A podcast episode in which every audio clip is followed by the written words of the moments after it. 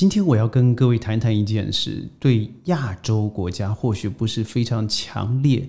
但是我觉得它在历史上面肯定会留下一个重要负面的伤痕。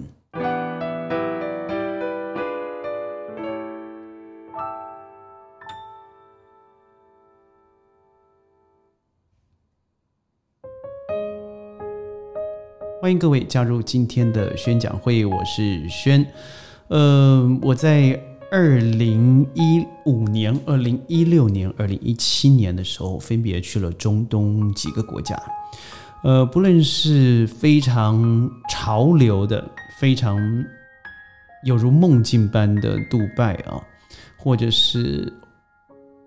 荒沙遍野的约旦，或是。阿拉伯、沙特阿拉伯，或是阿联酋、卡达尔，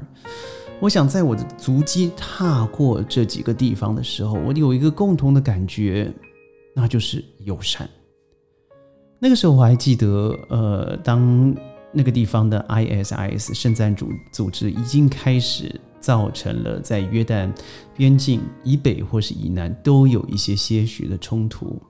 而我过去的时候，很多人告诉我要特别注意啊，因为那个时候 ISIS 到处做了一些爆炸、自杀式的一些冲突活动。但您知道吗？我不知道各位有没有这样的经验，就是我是一个出生之犊，虽然我世界各地到处商业旅行也好，或是个人的 solo trip，但在约旦的那段日子啊，也就将近一个多月的时间，是我。在我的旅游生活里头，是绝对不可能被我忘却的。那种自然的生命和整个社区的文化历史完美的融合。当你进入了安曼市区 a m 他们的这个首都，再到了北方去看了一，绝对比意大利更完整，人工色彩。就是修整的色彩更少的罗马竞技场，到了南方的潜水，我在死海旁边嘛，呃，去看了他们 mosaic，不论是当初在犹太教或者是基督教的圣地，那我看完了以后，对我感觉就是不可思议。所以我相信各位看过《圣战骑兵》，看过《魔宫传奇》。里面的拍摄地点，那在 Petra 这个地方，所以我我到卡卡塔尔或是就是杜拜，我只觉得杜拜就是小部分的一个现代地区，其他地方我认为还是未开化、未开化的一个荒漠。卡塔尔，我相信各位都知道非常有钱，所以处处你可以看到，据说全世界最美的一个建筑，我也去朝圣了一下，但是那种。现代的市侩，那是很难引引起我很大的一个嗯情绪上面的波澜，反而不如约翰约旦，不好意思，Jordan 约旦。那再来二零二一年的五月六号左右，我记得。巴勒斯坦人抗议以色列的警方在东耶路撒冷 （Jerusalem） 的这个谢舍贾拉社区里头发生的冲突，而抗议以色列最高法院判决是否该驱逐该社区的这个巴勒斯坦居民，我觉得这是非常歧视的一个部分。但我们都知道，以巴冲突它早就是一个呃，美国与欧洲在中东去。为了势力上面的争夺的一个战场，呃，我认为从以前的波斯湾战争，乃至于最最近最新的这个以巴冲突都是如此。只要有美国，就会有战争。而这一个整个冲突呢，导致以色列警方使用了催泪弹嘛、橡皮子弹等等这些非致命性的武器冲击，但是在最后还是造成了三百多名这巴勒斯坦人受伤。而引发国际的关注，我相信有个很大的原因，还是美国在背后支持的这个无条件战友，也就是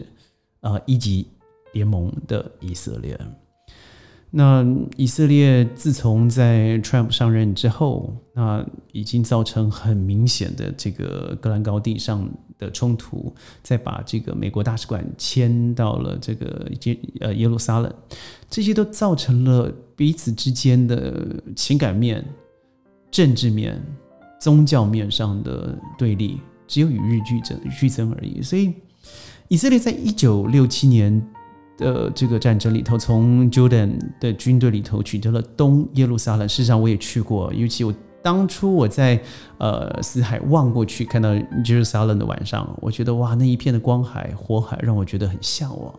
我去了以后，也明显的感受到以色列人的富足和约旦人的穷苦，那是个非常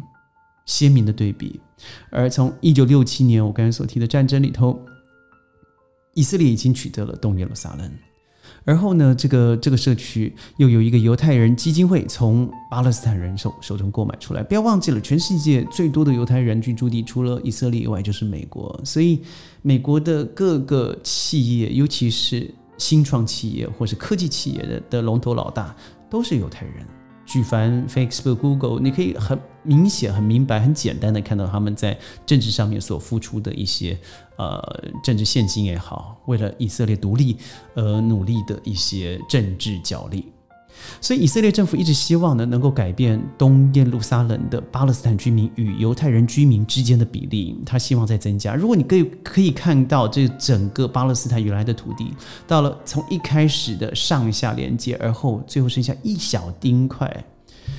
我觉得六日战争是一个非常重要的一个原因。以色列政府呢，那个时候曾经驱逐许多东耶路撒冷里头居住的哦巴勒斯坦居民。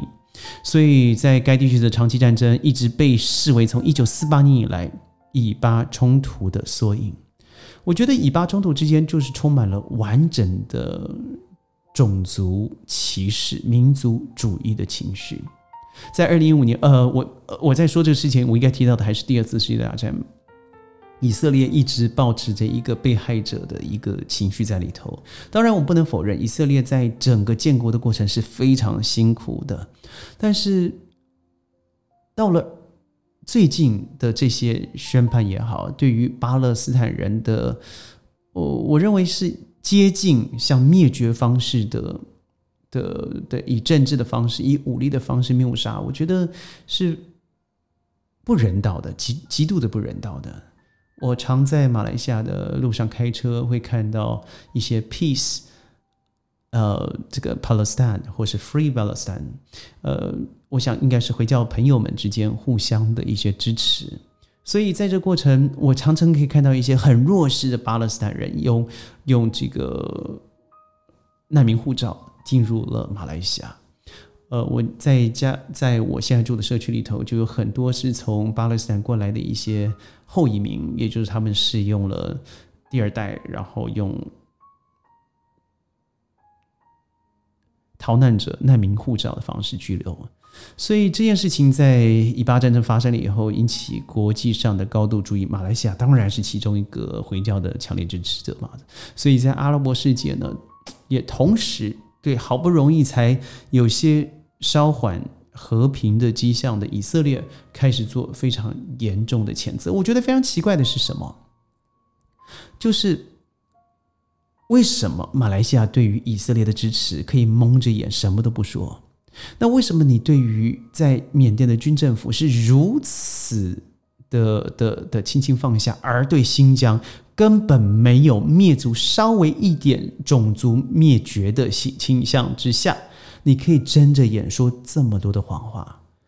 所以世界上我们都知道，国际外交上面只有现实，因为我们都知道，外交就是内政的眼神，体育就是国力的体现。那现在从这一个最简单的国际事件里头看得出来，美国它是不会以正义、真理。来对于某些国家作为保护，所以你看到巴勒斯坦现在，他们说因为对于以撒以色列投掷了一千五百颗这个这个子弹，事实上如果各位看一下这些呃子弹，看起来我觉得好像是升级的冲天炮哦，那些连那个架子有些还是木头支架，你想木头支架那个后坐力打出去以后，支架还可以保持着，代表那个支架里头一千五百枚只有连二十多枚是落在以色列的范围之内的。也就是说，它事实上是非常的弱，它整个整个状况是你不敢相信的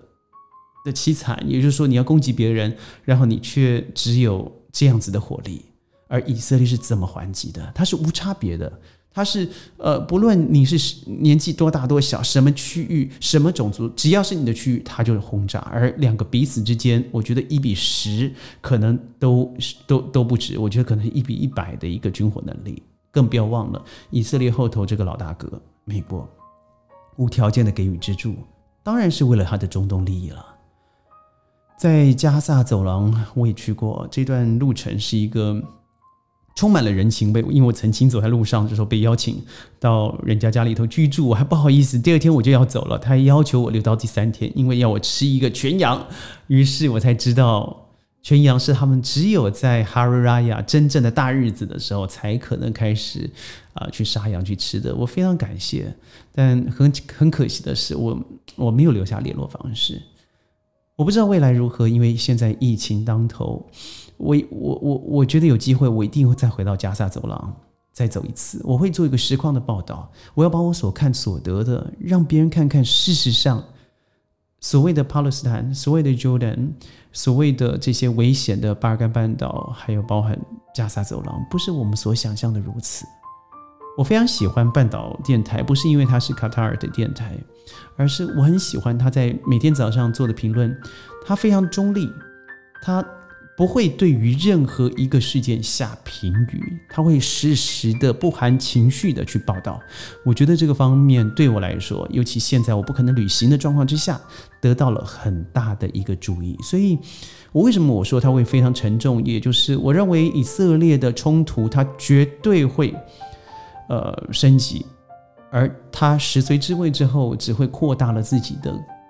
领域。不论在政治或是地域上的，而巴勒斯坦，